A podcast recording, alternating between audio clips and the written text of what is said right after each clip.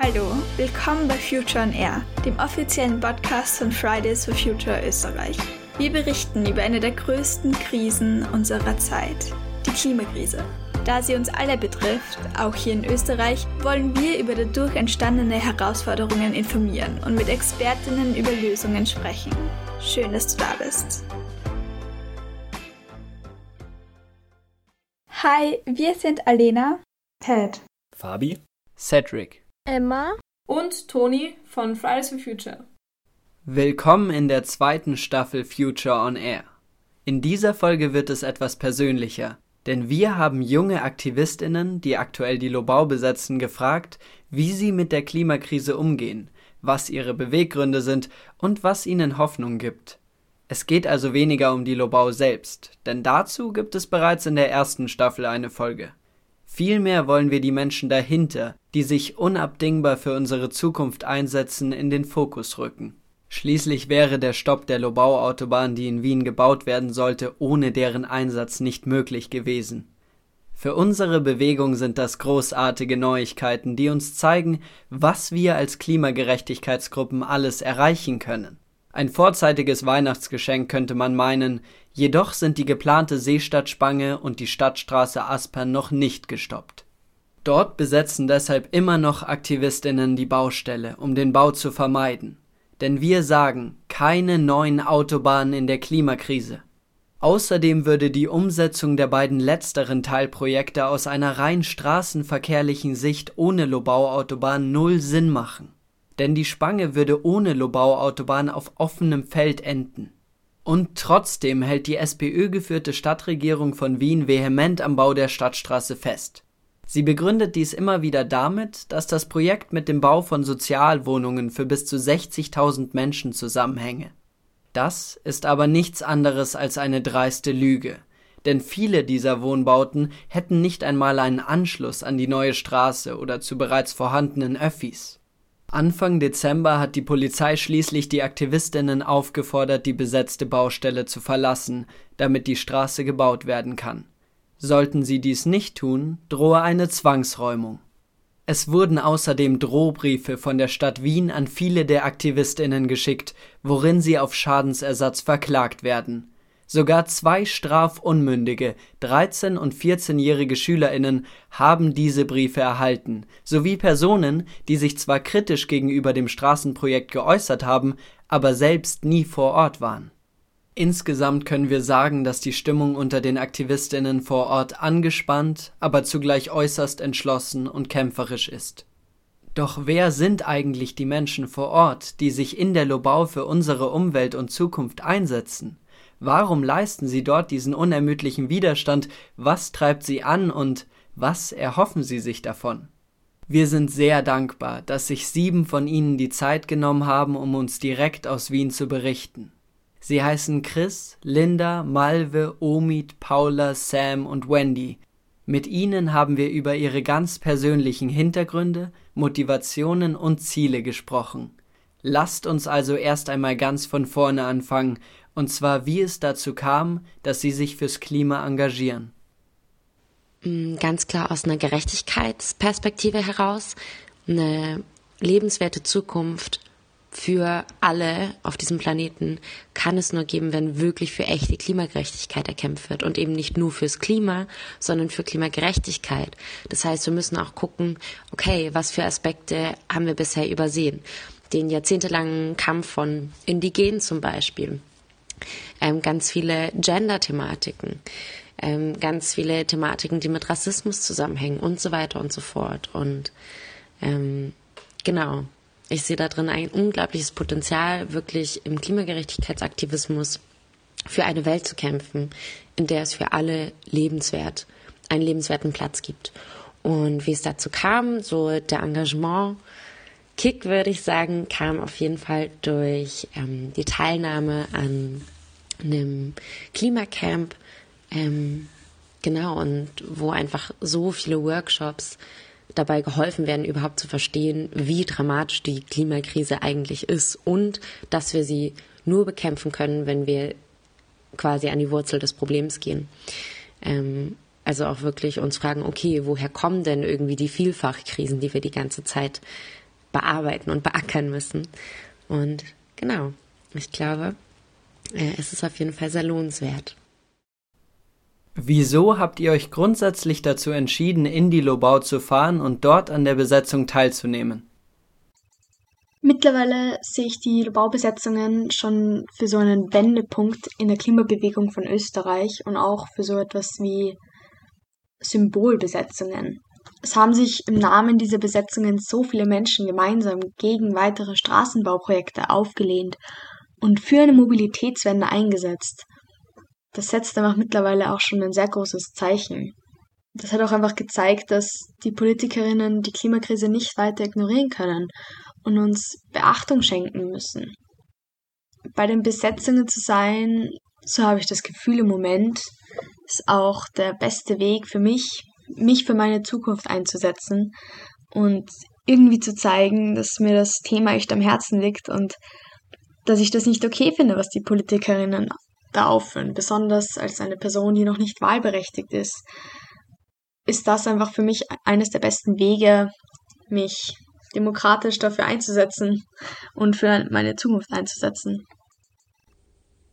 Für mich war schnell klar, dass die Lobau Autobahn und der Kampf gegen dieses fossile Großprojekt unser lokaler Kampf ist, den wir jetzt hier in Österreich zu kämpfen haben, aber natürlich sinnbildlich steht für all die anderen Kämpfe, die weltweit geführt werden gegen den fossilen Kapitalismus und dass es natürlich auch für die Klimabewegung in Österreich wichtig ist, hier auch zivilen Ungehorsam zu leisten, gewaltfreien zivilen Ungehorsam gegen diese Bauprojekte und damit auch den Klimaprotest auf ein neues Level heben. Und man sieht ja auch, was für ein Medienecho das erzeugt hat und was für ein Riesenerfolg das ist für die Klimabewegung in Österreich, dass jetzt so viel, dass generell diese Debatte um Verkehr und Autobahnen und wie wollen wir in Zukunft mobil sein, dadurch gestartet ist und jetzt es ganz wichtig ist, dran zu bleiben und eine Mobilitätswende einzuleiten und das mal als ersten Schritt nehmen für eine klimagerechte Zukunft. Es gibt ganz viele unterschiedliche Arten von Aktivismus, wie zum Beispiel auf der Straße zu demonstrieren, auf Social Media Präsenz zu zeigen, mit den Eltern am Esstisch zu diskutieren, sich in aktivistischen Vereinigungen zu beteiligen und noch vieles mehr. Egal was es ist, bei einer Sache können wir uns sicher sein. Wir brauchen alle diese Arten des Aktivismus, um eine umfangreiche, breite Veränderung zu erreichen. Wie gerade angesprochen wurde, ist die Teilnahme an Aktionen mit zivilem Ungehorsam eine weitere Art des Aktivismus. Darunter versteht man willentlich herbeigeführte Verstöße gegen Gesetze, Vorschriften oder Regeln, in unserem konkreten Fall die Besetzung der Baustellen entgegen der Aufforderung der Polizei, diese zu verlassen. Ganz wichtig ist hierbei zu sagen, dass absolut gewaltfrei agiert wird. Aber was erhofft man sich von der aktuellen Besetzung und dieser bestimmten Art des Aktivismus? Mm, solche Besetzungen, vor allem als Teil einer Bewegung, sind einfach ganz klar dafür, da auch eine Blockadestrategie zu fahren, zu sagen, hey, bis hierhin und nicht weiter. Wenn ihr schon anfangt zu bauen, obwohl das Thema gar nicht diskutiert, durchdiskutiert ist, vor allem nicht mit uns jüngeren Menschen, ähm, dann habt ihr da mit dem Bau einfach noch nicht zu suchen. Und das erteilt einfach eine ganz, ganz deutliche Absage an fossile Projekte jeglicher Art es müssen auch nicht immer die mega Großprojekte sein. Es können halt auch die kleineren Projekte sein, wie die Stadtautobahn. Das ist im Endeffekt eine Mini-Autobahn und ändert nichts daran, dass eigentlich Stadtentwicklungsgebiete autofrei geplant werden müssen, dass die Randgebiete die beste Öffi-Anbindung bekommen, weil sie es sich einfach verdient haben, dass dort keine Schadstoffbelastung von Menschen, gerade die in den Sozialbauten wohnen, passieren kann. Und fossile Projekte müssen endlich in ihren Schäden gesehen werden, ja. Sie bringen einfach keinen Nutzen, der irgendwie für eine lebenswerte Zukunft, ja, nützlich ist. Und darauf, diese zu beenden, ist eine Besetzung genau die richtige Antwort. Und auch diese nicht nur zu beenden, sondern auch zu verhindern und vor allem natürlich auch sie in eine gesellschaftliche Debatte mit reinzubringen. Trotz der immer bedrohlicher werdenden Klimakrise betreibt Österreich nach wie vor keine ausreichende Klimapolitik. Was forderst du deshalb konkret von den PolitikerInnen? Von den PolitikerInnen fordere ich, dass sie endlich die so dringend notwendigen mutigen Schritte in Richtung Klima-, Umwelt- und Zukunftsschutz unternehmen. Denn ohne diese Maßnahmen sehe ich für mich und für alle anderen jungen Menschen und Menschen, welche noch nicht einmal geboren sind, keine lebenswerte Zukunft. Ich fordere deshalb konkret von der Stadt Wien, dass Stadt- und Verkehrsplanung demokratisch entschieden werden dass alte Gesetze aus dem letzten Jahrtausend zur Stadtplanung überdacht, überarbeitet und auf unsere Klimaziele angepasst werden, dass bei der Stadtplanung nicht mehr das Wirtschaftliche im Vordergrund steht, sondern wirklich das Soziale und die Entlastung der Menschen und dass keine Lügen mehr verbreitet werden. Es dürfen in einem demokratischen System keine Werbekampagnen mit falschen Hoffnungen und Wahrheiten von PolitikerInnen veröffentlicht werden. Außerdem fordere ich noch, dass wir, die Bürgerinnen, endlich vom eigentlichen demokratischen System erhört werden und unsere Anliegen auch ernst genommen werden. Eine demokratische Umsteuerung der Politik in Richtung Klimaschutz ist also dringend notwendig, vor allem wenn wir unsere Klimaziele erreichen wollen und eine lebenswerte Welt für uns und die kommenden Generationen schaffen wollen. Wie sehen denn die konkreten Forderungen im Kontext der Lobau aus? Die konkrete Forderung, die wir gestellt haben mit dem Beginn unserer Besetzung, war den Stopp der Stadtstraße und des Lobautunnels. Und der zweite Teil hat sich ja schon erfüllt. Die Lobautunnel und die Lobauautobahn werden nicht gebaut. Die Stadtstraße jedoch soll noch immer gebaut werden. Und ähm, was die Forderungen angeht, glaube ich, ist es momentan einfach ein lokaler Kampf, den wir hier auch ausfechten. Man muss das Ganze in einem großen Kontext sehen. Wir fordern nämlich einfach eine ganze Verkehrswende und Mobilität muss endlich anders gedacht werden, und zwar sehr viel sozialer und ökologischer. Der Individualverkehr ist nämlich nicht nur schlecht für die Umwelt, sondern spaltet die Gesellschaft in den Teil, der sich ein Auto leisten kann und der, der es nicht kann. Und besonders in der Stadt wie Wien, wo eh die meisten Menschen keine Autos besitzen und die Öffis eigentlich richtig gut sind, wäre es einfach irrsinnig, weitere Straßen in diesem Ausmaß zu bauen, und stattdessen macht es sehr viel mehr Sinn, einfach den Öffi-Verkehr auszubauen, wo einfach alle Menschen ähm, gemeinsam sozial auch ähm, trotzdem transportiert werden können. Die Klimakrise ist so eine große Krise, die zudem noch alle Menschen der Welt betrifft. Allerdings fühlt man sich oft als Einzelperson klein und unwirksam. Kann man bei der Klimakrise als Individuum überhaupt etwas erreichen und wirklich verändern? Ich finde diese Frage immer ein bisschen schwierig, weil ich oft das Gefühl habe, nur dass an einen gewissen Aspekt von ähm, individueller Fähigkeit, irgendwas zu ändern, gedacht wird, wenn man daran, wenn man quasi diese Frage stellt. Denn bei persönlichem Engagement geht es nicht nur darauf, auf Einwegplastik zu verzichten oder den Müll zu trennen, äh, auch wenn ich nicht mal sagen will, dass diese Maßnahmen nicht auch wichtig sind, aber wenn man sich anschaut, wer die Treibhausgase primär erzeugt, sind das die Konzerne, äh, die daran schuld sind. Und genau dort müssen wir auch effektiv Druck machen und auch ansetzen und da nochmal quasi auch auf die Politik mehr Druck machen, da einfach mehr Gesetze zu ähm, formulieren, die das einfach den Konzernen dann einfach schwieriger machen, die Umwelt so ähm, zu versauen. Und sie sind nämlich diejenigen, die die größten effektiven Maßnahmen ergreifen können. Und wenn sich jemand fragen sollte, was er oder was sie für unser Klima machen soll, dann würde ich sagen, geh auf die Straße, stehe für, dafür ein, was du willst und worauf, woran du glaubst. Und äh, ja, man sieht sich auf der nächsten Demo. Wenn du eine Sache ändern könntest, was wäre das? Wenn ich etwas an dieser Welt ändern könnte, wäre es, den Egoismus herunterzuschrauben. Klar, wir brauchen den Egoismus, aber nur bis zu einem gewissen Punkt ist er notwendig, nämlich zum Eigenschutz. Gerade der Nationalismus stellt ein riesiges Problem in unserer Gesellschaft dar und bedroht andere Menschen in ärmeren Ländern. Weil wir sind heute an einem Punkt angelangt, an dem immer die anderen Schuld haben. Wieso sollte ich etwas an meinem Verhalten ändern, wenn China viel mehr CO2 ausstößt? Genau diesen Egoismus würde ich gern aus der Welt schaffen. Denn wir schaffen es nicht, in eine lebenswerte Zukunft zu steuern, wenn wir die Schuld nicht an uns selbst sehen und anfangen, uns selbst und unser Verhalten zu verändern. Ich sehe das Problem des Egoismus in unserem System und in unserer Lebensanstellung verborgen. weil wir einfach sehr egoistisch leben. Jeder hat sein eigenes Auto und im Auto geht es auch nur um mich. Auch die geschlossenen und kalten Wohnungen machen uns egoistisch. Der Materialismus ist überhaupt das egoistischste von allem, weil wieso sollte ich meine Sachen mit dir teilen? Ich habe dafür gearbeitet, also arbeite selber und du kannst es dir auch selber kaufen. Was dabei viele vergessen ist, dass wir zum einen nicht genug Ressourcen zur Verfügung haben, dass alle alles besitzen können und dass Teilen und Helfen glücklich macht. Die Klimabewegungen fordern also nicht nur Klimaschutz, sondern Klimagerechtigkeit. Klimagerechtigkeit steht für einen Kampf gegen die Klimakrise, der sich nicht nur auf Umwelt und klimatische Probleme bezieht, sondern ethische, politische und soziale Herausforderungen mit in die Diskussion einbringt. Wie sieht für dich eine klimagerechte Welt aus? Bei Klimagerechtigkeit muss ich immer als erstes an Gerechtigkeit in Form von Gesetzen denken, was natürlich auch dazu gehört.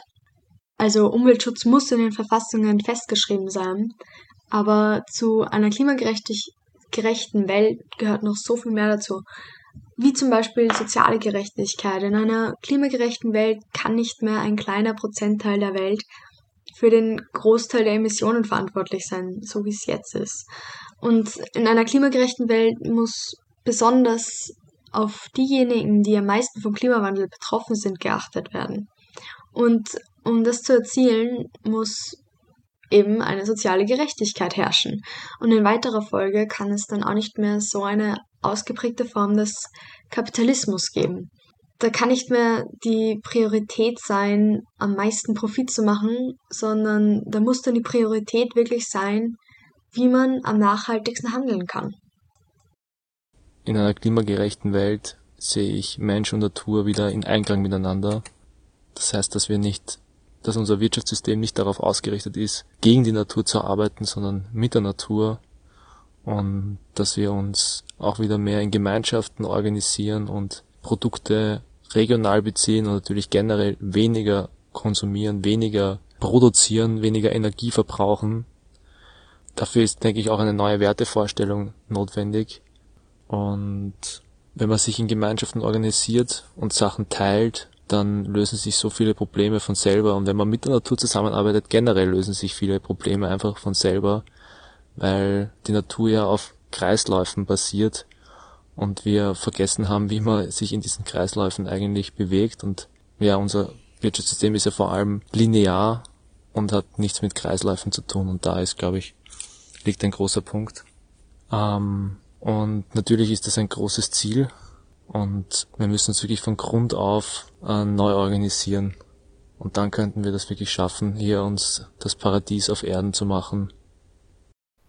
In der öffentlichen Debatte wird häufig diskutiert, auf was man alles verzichtet, was man für Veränderungen und Einschränkungen auf sich nimmt, wenn man das Klima schützt.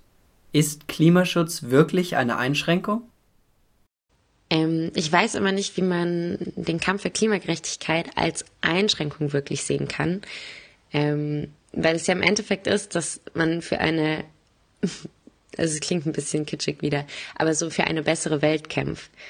Ich glaube, wir leiden alle darunter, dass wir wissen, dass unsere Smartphones im Endeffekt mit Blut befleckt sind. Dass Menschen ausgebeutet werden, ist nichts, was Menschen grundsätzlich wollen. Das ist etwas, was gezielt passiert in einem Wirtschaftssystem, das auf Profitmaximierung ausgelegt ist. Dafür werden Menschen als Ressourcen gesehen, Natur als Ressourcen gesehen ähm, und sie so gut es geht ausgebeutet, weil sich in diesem System Menschen vor Verantwortung und insbesondere Unternehmen, quasi juristische Personen, vor Verantwortung ähm, einfach drücken können. Und das ist inakzeptabel. Wir lernen doch seit dem Kindergarten, hey, wenn du Scheiße baust, steh dafür gerade. Und ähm, genau das muss passieren. Und ich glaube auch nicht, dass irgendjemand unbe also wirklich die Intention hat, sich auf der Ausbeutung von anderen einfach auszuruhen. Die Klimakrise zeigt ihre Auswirkungen bereits heute unmittelbar bei uns in Österreich.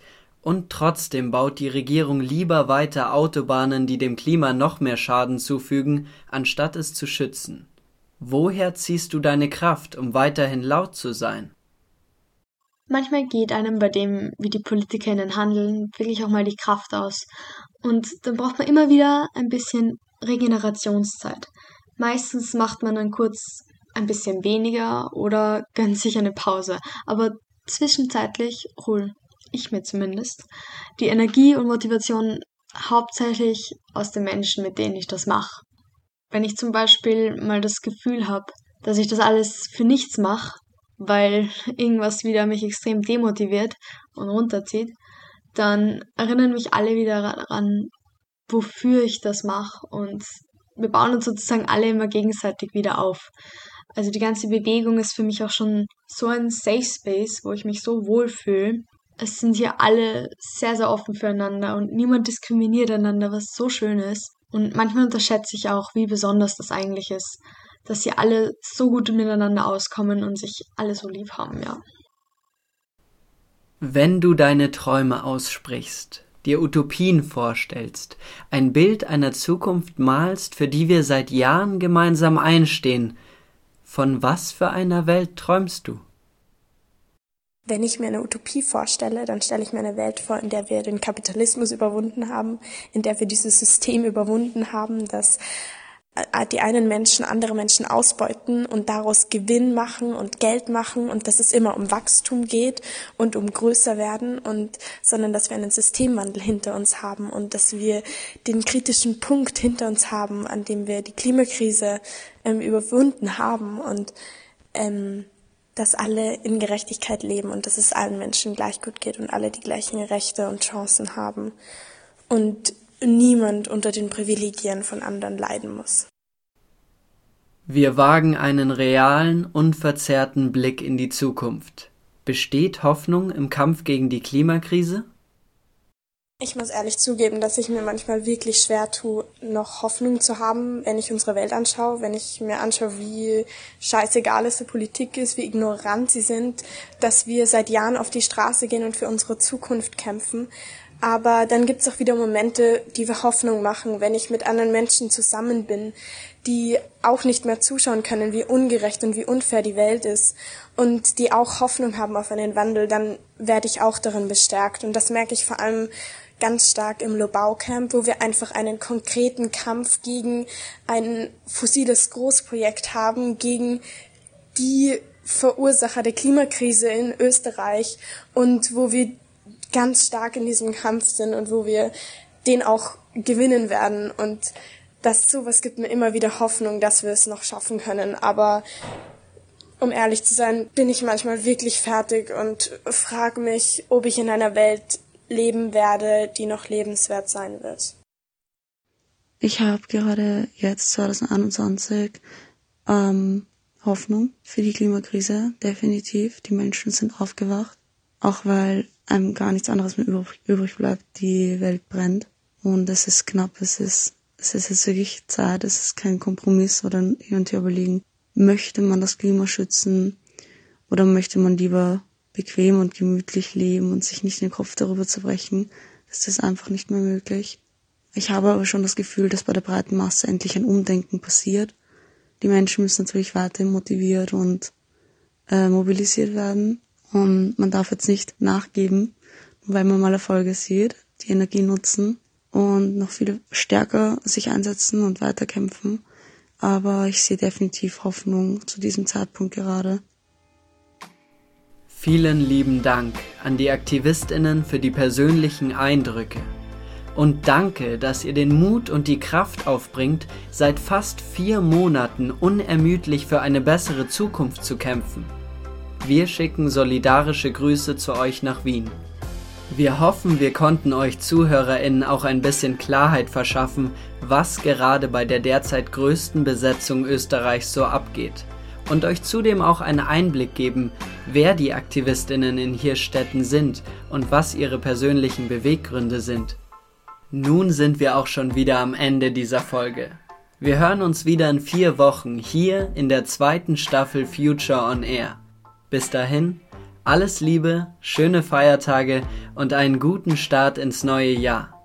Bleibt stark, gemeinsam verändern wir die Welt. Ciao.